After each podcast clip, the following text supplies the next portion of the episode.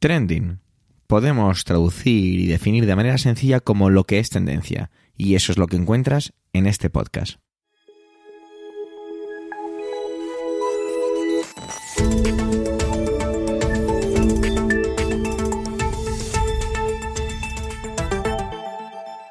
Este es el capítulo 239-239 del 19 del mes de enero de 2023 y cuenta con las intervenciones de Pedro Sánchez, Manuel Castaño, Antonio Rentero y un servidor, Javier Soler, que en el momento de grabar la entradilla aún no tiene claro si va a participar o no y que también hace las veces de presentador y por eso estás escuchando su voz. Trending es tu podcast de noticias semanal. Adelante.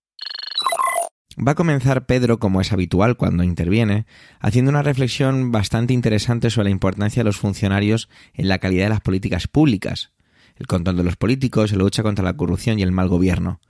Todo esto ha sido por un caso en el que se ha mm, sancionado una médica de atención primaria en la Comunidad de Madrid. Así que os dejo con él y su reflexión, que seguro es la más de interesante. Adelante, Pedro.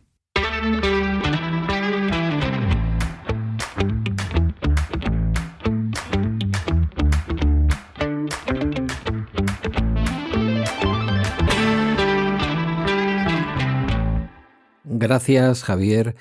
Buenos días, querida audiencia. Hoy vengo a hablaros del caso de una mujer que trasciende su propia situación o la propia noticia que saltó a los medios de comunicación entre antes de ayer y ayer y que inundó Twitter también. Hablo de la doctora Mar Noguerol, una doctora de 62 años, doctora en medicina, médica de la del Servicio Madrileño de Salud que eh, sufría un castigo de la Comunidad de Madrid en el cual debía dejar de ir a su puesto de trabajo en el Centro de Salud de Cuzco, en el municipio de Fuenlabrada, municipio y centro de salud en el que presta su servicio como médica desde hace décadas y en donde además es la directora. Em, le había sido notificado que debía abandonar su puesto de trabajo y que estaba suspendida de empleo y sueldo y ella hacía estas declaraciones eh, unas horas antes de la resolución temporalmente de su situación. Vamos a escucharla y después eh, quiero hacer compartir con vosotros y vosotras una reflexión en torno a lo que es la función pública y a la importancia de la resistencia de los funcionarios públicos frente a la presión de los políticos, que muchas veces son sus jefes que gobiernan las instituciones, pero para quienes eh, el principal freno ante la corrupción y el principal freno ante las políticas contrarias a lo público siempre debe estar en la independencia de los funcionarios y justamente en la legalidad en la que se basa la relación, vamos a decir, contractual, no hay tal contrato, es un nombramiento entre un funcionario o funcionaria y la administración que lo nombra. Vamos a escuchar a la doctora Noguerol y después hablamos de esto. Buenos días, compañeras, compañeros, amigas, amigos, mis pacientes. Quiero comunicaros con este vídeo que ayer la Consejería de Sanidad de la Comunidad de Madrid decidió ejecutar la sanción que me impusieron de 10 meses sin empleo y sueldo y desde hoy no puedo volver a ser médica de familia en el Centro de Salud Cuzco ni por supuesto su directora no han sido capaces ni siquiera de esperar a que se resolviera la petición de, suspensión cautelar que habíamos solicitado, porque el pasado 23 de diciembre yo presenté una denuncia, un recurso ante el juzgado de lo contencioso administrativo contra esta sanción y pedía por los daños irreparables que puede causar la suspensión cautelar. Pero no han sido capaces ni de esperar en una situación en la que llevamos dos meses casi de huelga los médicos de familia y pediatras de la Comunidad de Madrid, en cuyo comité de huelga además acababa justamente de entrar, eh, exigiendo poner freno a la sobrecarga laboral y, que se cubran las, las mil vacantes o más eh, el millón de madrileños que no tienen médico de familia o pediatra en Madrid, que se le dé una solución, pues deciden, importándoles poco, perder prescindir de una médico de familia más experimentada, que lleva 25 años en su puesto de trabajo, desoyendo además los miles y miles de firmas que se han aportado en el juzgado a todo el proceso, reclamando el mantenimiento en, mi consulta, y bueno, pues con el talante que ya están demostrando también a lo largo de la huelga, de negarse a negociar, de además culpabilizarnos y acusarnos de cualquier cuestión que, que les venga en gana, pues me mandan a mi casa, a partir de hoy ya estoy en casa, a la espera de, de la decisión del juzgado, pero por supuesto comunicaros que yo sigo firme, que voy a llegar hasta el final, que como os dije voy a seguir luchando. Vamos a hacer una primera estación este viernes en el Centro de Salud Cuzco, concentrándonos a las seis de la tarde y seguiremos luchando. No puedo más que agradecer infinitamente todo el apoyo que he recibido hasta ahora y que sigo recibiendo. Muchísimas gracias. Nos vemos el viernes. Después de compartir esto en sus redes sociales, Em, la doctora evidentemente ya había puesto todo en manos de su abogado, quien se puso en marcha y presentó en el juzgado de lo contencioso administrativo, que sabéis que es donde se resuelven las cuestiones que tienen que ver con la administración, esa misma noche, la de antes de ayer, una petición de medidas cautelarísimas que finalmente fueron aceptadas in extremis. Le acusan como directora de su centro de salud y como médica de familia de sus pacientes, de haber hecho una contratación eh, supuestamente irregular, algo que ella niega tajantemente, dice que ella no puede hacer ese tipo de contratos, que es algo que hacen desde recursos humanos, que es completamente falso y está convencida desde el principio de que se trata de una especie de castigo por ser una de las voces que más eh, han criticado eh, la labor, digamos, de los políticos, en este caso de la Comunidad de Madrid, en la lucha por la sanidad pública, sobre todo cuando explotó la marea blanca que sacó a los profesionales sanitarios a la calle para frenar la privatización de la gestión en la Comunidad de Madrid de la sanidad. La Consejería de Sanidad sigue en sus trece. De momento ha sido, como digo, paralizada esta medida de suspensión eh, de forma cautelarísima por medio de un juzgado y mm, este mm, caso, esta situación, me sirve como punto de partida, como referencia de lo que debe ser un funcionario público ya no prestando sus servicios a la ciudadanía, que es para lo que los funcionarios habitualmente están, estamos, sino también para regular, para controlar y para establecer técnicamente cómo deben de ser las cosas en los lugares en donde trabajamos, en donde casi siempre, al final, en la cúspide del todo, en algún punto hay algún político. Mirad, eh, muchas veces se ha criticado de una manera bastante demagógica la seguridad, vamos a decir entre comillas, de los eh, funcionarios públicos, de los trabajadores públicos, frente a la precariedad o la falta de estabilidad que podía existir en el mercado laboral regular. Em, como se ha venido demostrando en este último año y medio, en el que se ha destapado la realidad de la administración en España, una realidad que era fundamentalmente de un trabajo temporal em, abrumador, con porcentajes enormes, y además sostenido durante décadas, personas que llevan décadas, y cuando digo décadas, digo décadas y décadas, de manera, eh, de manera inestable en su puesto de trabajo. Esa imagen, lo primero que hay que decir es que es una imagen falsa. Sin embargo, la realidad de un trabajo público, estable, protegido por la ley, en el que el alcalde o el director o el viceconsejero o la consejera o la presidenta de la comunidad de X o el presidente del gobierno de turno no pueden desplazarte de tu puesto de funcionario. Sí, quizás cambiarte las funciones, pero no hacerte un castigo o hacerte perder el trabajo como podría un empresario privado que no está contento con el trabajo de un trabajador o trabajadora no pueden, eh, digamos, expulsarte de la función pública de una manera tan sencilla. Hay que demostrar que se han cometido faltas muy graves, que se han cometido incluso delitos, ¿no? Que es casi lo que están intentando con esta, con esta mujer, con Mar Noguerol. Es importante decir que ese papel es un papel de control, es un papel en el que, como una vez a mí mismo me ocurrió, con un alcalde que tuve, em, te toca decirle al político que te gobierna, al político que te manda más que que te gobierna, al político que es tu jefe, te toca decirle que está desnudo, que el rey está desnudo, que lo que está planteando no es correcto desde el punto de vista técnico, que lo que está planteando o quiere hacer no es correcto desde el punto de vista legal. Los funcionarios y funcionarias públicos en España y posiblemente en otros países del mundo, aunque es una realidad que no conozco, son el muro de contención de la corrupción en la política. De la misma manera, y por contra, porque no todo es trigo limpio, hay que decir que difícilmente un político o una política puede llegar a montar una red de corrupción en torno a su ejercicio de la política en la función pública, en, la administración, sin la colaboración de algunos altos funcionarios que saben, digamos, de la ingeniería de la administración para llegar a hacer determinadas cosas. No llega un político, sea una consejera, una presidenta, un presidente, a, mm, conseguir eh, los niveles de corrupción que hemos visto en algunas administraciones en España en las últimas décadas, si no es con la colaboración, a su vez, de funcionarios corruptos. Caso ejemplar lo vimos en su momento, por ejemplo, en las situaciones de corrupción en municipios como Marbella. No era solamente una trama política, era una trama político-técnica.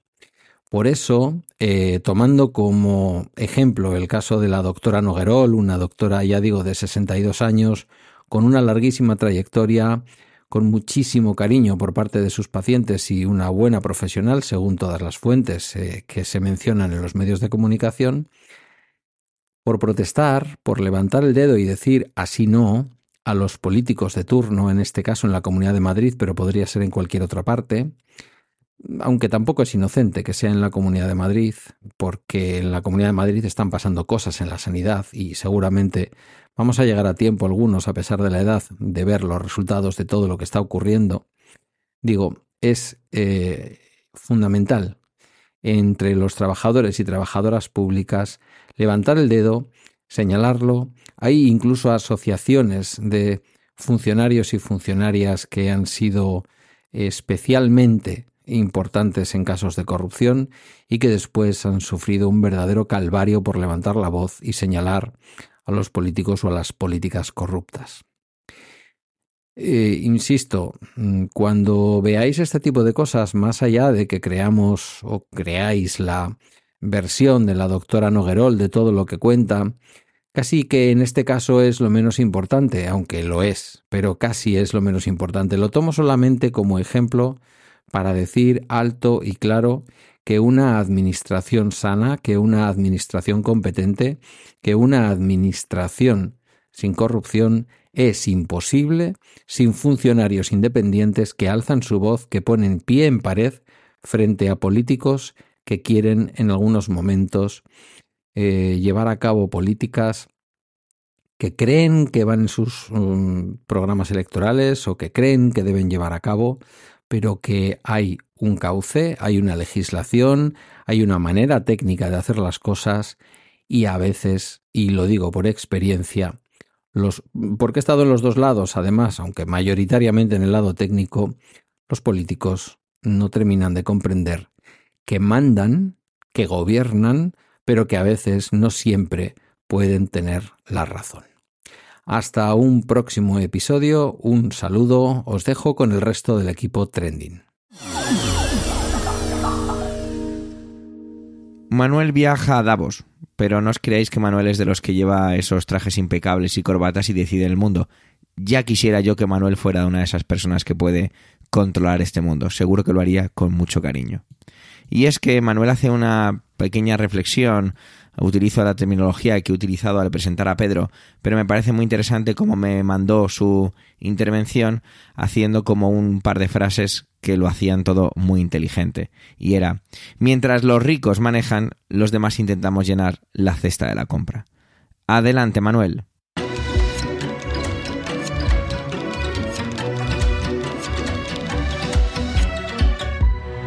Hola oyentes, hola equipo trending. Voy hoy a meterme en un, en un jardín eh, que, bueno, que sinceramente se me, se me escapa, pero no me resisto a hacerlo. Voy a meterme en el jardín, bueno, un jardín de economía, porque de eso entiendo poco, y voy a meterme en el jardín del Foro Mundial de, de Davos. Supongo que como eh, muchas de vosotras o muchos de vosotros lo sabréis, pues estos días se está celebrando esa macrocita de los más guays del planeta, ¿no? De aquellos que eh, a través de la economía o de la política rigen los designios del el resto. Es la primera reunión que se produce el foro de Davos desde enero del 2020. Bueno, eh, para ser exactos, la primavera del 2022 se produjo una mini, mini cumbre, pero así en el formato Davos es la primera reunión que se produce tras eh, bueno pues la pandemia. En este foro en esta edición del foro pues lógicamente la pandemia sigue eh, siendo un tema presente y recurrente y que muestra pues esa mm, ese parón de la de la globalización y bueno pues también está la eh, guerra entre Rusia y Ucrania eh, por otro lado, hay otro tema importante que es eh, cómo eh, aparece China en todo esto, porque China puede ser el amigo o puede ser el enemigo. China puede ser esa potencia de la que depender o quizá precisamente evitar depender de China, ¿no? De hecho, bueno, pues ya sabemos que Estados Unidos, y creo que en algún momento lo hemos dicho por aquí en, en Trending, Estados Unidos tiene esa guerra especial comercial con China. Eh, lo último creo que recordar que fue toda la cuestión esta de los microchips, ¿no? Entonces depender, la dependencia que tenemos de China es una dependencia grande, pero podría ser muchísimo mayor y ahí también creo que en la balanza de Davos está el, si China debe ser amigo o debe ser enemigo. Sea como sea en Davos, eh, según los datos que ofrece la propia organización, el propio foro, se van a juntar, o se están juntando estos días 2.600 personas que forman parte de la élite, forman, son todos la, la florinata de la economía, la florinata de la política, la florinata de los eh, bancos centrales, etcétera, etcétera. Dicen en los datos que han ofrecido, pues que han acudido, están acudiendo, están allí 50 jefes de Estado de Gobierno, 100 ministros de Finanzas, Asuntos Exteriores, Economía,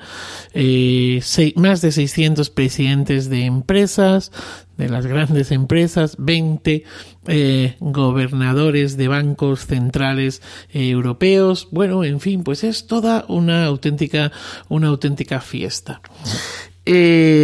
I'm previo al foro se hizo una encuesta en la que el 70% de los una encuesta eh, pues a, mm, bueno pues a consejeros delegados de empresas presidentes bueno un poco a Mm, los que de alguna manera o de otra están allí, pero también, eh, bueno, pues a expertos en finanzas y en economía. Y, mm, y se habla, el 70% de, de estas encuestas, con los propios datos que ofrece el foro, hablan de una recesión global en 2023. Es cierto que mm,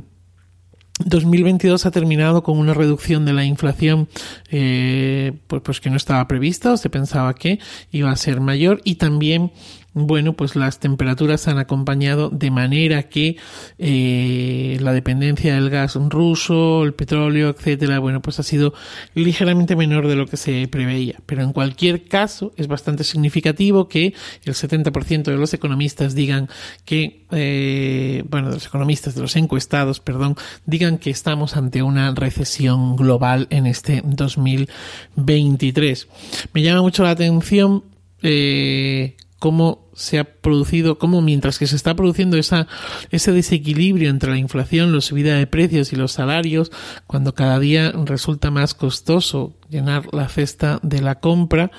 me llama muchísimo la atención el hecho de que, eh, bueno, pues nos, nos encontremos con, con, situaciones como la que denuncia Intermon Oxfam, eh, denunciaba el pasado lunes, ¿no? En la que decía que, eh, bueno, según el estudio que había realizado,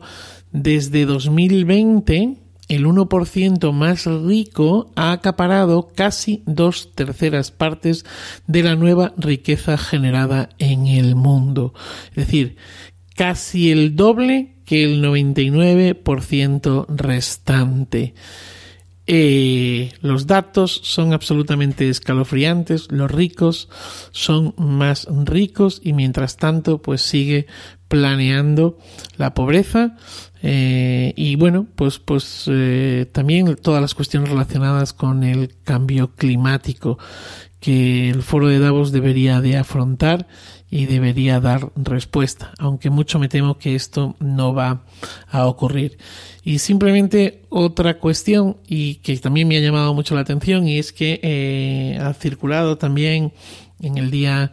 eh, del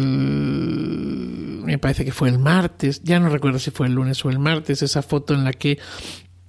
Pedro Sánchez está reunido con varios pesos pesados del IBEX 35 eh, allí durante el Foro Mundial el de Davos, ¿no? Eh, se encuentra con eh, Ana Botín, presidenta del Banco Santander, con José María Álvarez Payete, presidente y consejero delegado de Telefónica, Carlos Torres, presidente del BBVA, Josu Johnny Math, consejero delegado de Repsol, Francisco Reinez, presidente y consejero delegado de Naturgy, Rafael Pino, presidente ejecutivo de Ferrovial, Martin eh, eh, CEO de CEPSA y no estaba Galán, no estaba Ignacio Sánchez Galán, el presidente de Iberdrola, que se encuentra en Davos, pero que se ausentó em, durante esa, antes de que comenzase esa reunión o durante esa eh, reunión. Lo que me llama la atención no es la ausencia de, de Ignacio Sánchez Galán, para nada.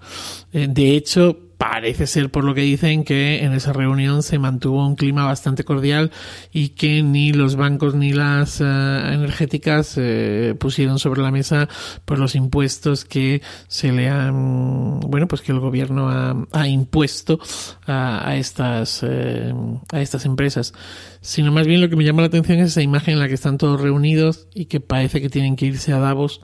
para juntarse, para reunirse, yo qué sé. A lo mejor también es una manera de hacer patria, a lo mejor es una manera de, mandar un mensaje, no sé, si de unidad o de qué, al resto de los posibles inversores que haya circulando por allí. El objetivo de, de Pedro Sánchez como presidente del gobierno también parece ser que es eh, establecer toda una serie de contactos y de relaciones que puedan atraer inversores en el futuro. Sea como sea, en Davos están reunidos los eh, más poderosos, los más ricos, o la mayor parte de los más poderosos y de los más ricos, eh, en cuanto a empresas me refiero, y eh, los demás tenemos que seguir haciendo frente a nuestra cesta de la compra. Nada más, feliz día y feliz vida. Antonio hoy trae algo de una manera muy, para mí, exquisita. La verdad es que casi todas sus intervenciones suelen ser así, pero esta tiene un halo muy romántico, y es que habla de las segundas oportunidades, y tiene que ver con el reconocimiento reciente a los actores Brendan Fraser y Ki Woo Kwan, que han eso sido reconocidos recientemente y que sus carreras estaban, en uno de los casos, totalmente enterradas. Muy interesante su intervención, os dejo con ella. Adelante, Antonio.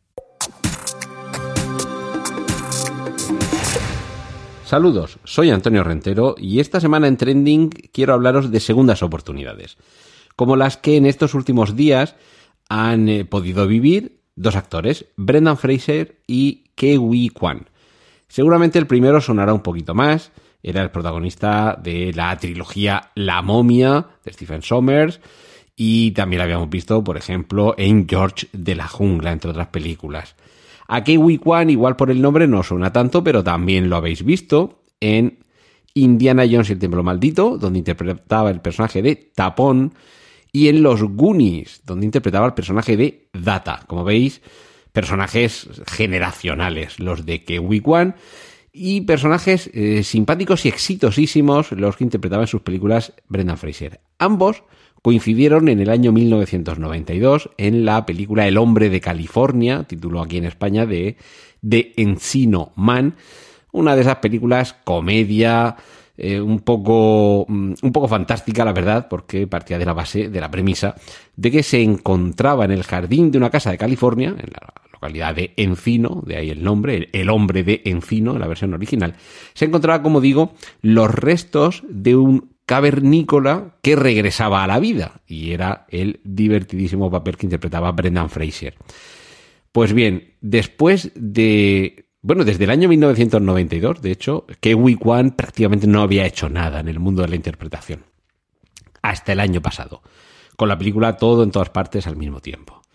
Eh, protagonizada por Michelle Yeoh y en la que veíamos una aproximación muy divertida y muy eh, inquietante e ingeniosa al tema del multiverso que está tan de moda con las películas del universo cinematográfico Marvel. Pues bien,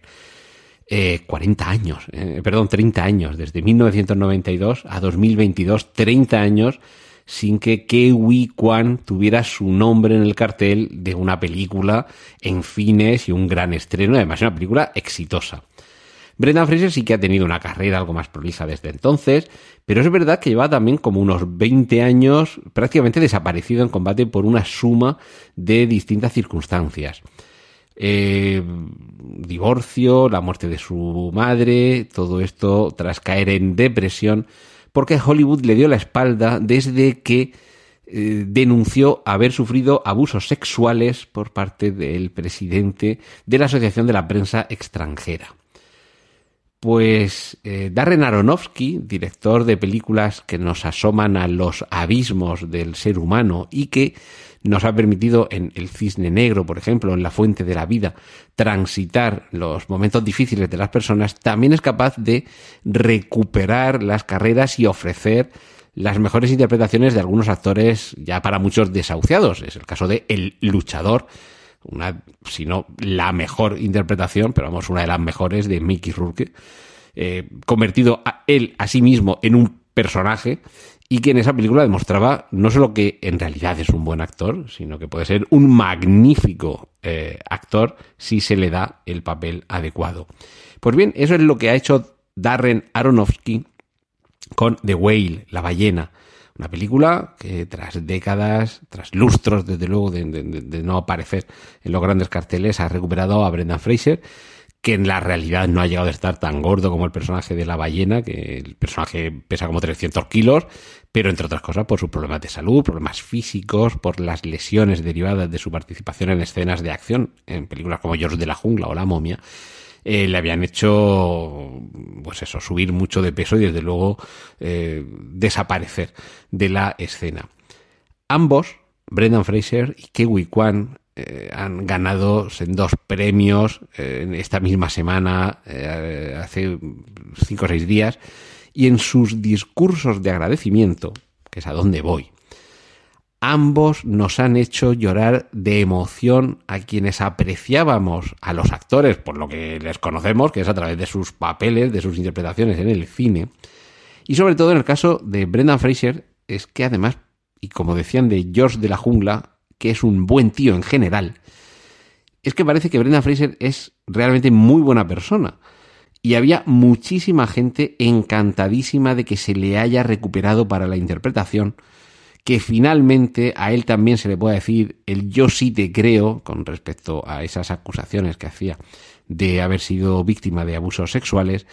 y que Darren Aronofsky haya confiado en él para un papel protagonista que le hace, además, eh, ganar. De momento ya lleva un par de premios y yo creo que va a caer alguno más y ojalá que gane el Oscar. Pues bien, el abrazo en el que se fundieron estos dos actores el discurso de Kiwi Kwan de agradecimiento, de verdad, no os lo perdáis. Qué emocionante. Eh, su agradecimiento a Spielberg porque le diera su primera oportunidad y el agradecimiento a que se confiara en él para participar en la película todo en todas partes al mismo tiempo, porque él mismo dudaba, claro, son muchas décadas en las que nadie te llama, en los que ya casi no puedes denominarte a ti mismo actor si llevas tantos años sin trabajar. Brendan Fraser a lo mejor estaba también cayendo en ese, en ese dolor, en el de pensar que si ya nadie le llamaba es porque ya nadie confiaba en su capacidad interpretativa, él mismo podía caer en esa espiral de perder eh, autoconfianza y eso conduce a la autodestrucción. Pues la emoción del discurso de estas dos personas y la emoción del abrazo que se daban en la ceremonia de entrega de los premios nos reconcilia con las segundas oportunidades, las que te concede la vida, las que te concede quien cree en ti, pero sobre todo la segunda oportunidad que te tienes que conceder tú mismo considerándote capaz de recuperar lo que un día fuiste. En el caso de que Kwan, es cierto, su carrera interpretativa ha sido mucho más corta y no tan exitosa. En el caso de Brendan Fraser, llevaba mucho tiempo en el que su luz estaba apagada y algunos nos alegramos infinito y creemos que se merece todo lo bueno que le pueda pasar en la vida y sobre todo que después de tanto tiempo en la oscuridad, su luz vuelva a brillar. Espero que en preestreno, me perdonáis la autopromo, pronto aquí en Emilcar FM os pueda contar que Brendan Fraser va a protagonizar la cuarta parte de La momia. Y esto es lo que quería compartir con vosotros esta semana. Os dejo con los contenidos de mis compañeros aquí en Trending. Un saludo de Antonio Rentero. Gracias por llegar hasta aquí y por supuesto por el tiempo empleado en escucharnos en este capítulo centésimo trigésimo noveno. Tenéis nuestra cuenta de Twitter arroba trendingpod y las de las voces de hoy en emilcar.fm barra trending a vuestra entera disposición. Un saludo y hasta la semana que viene.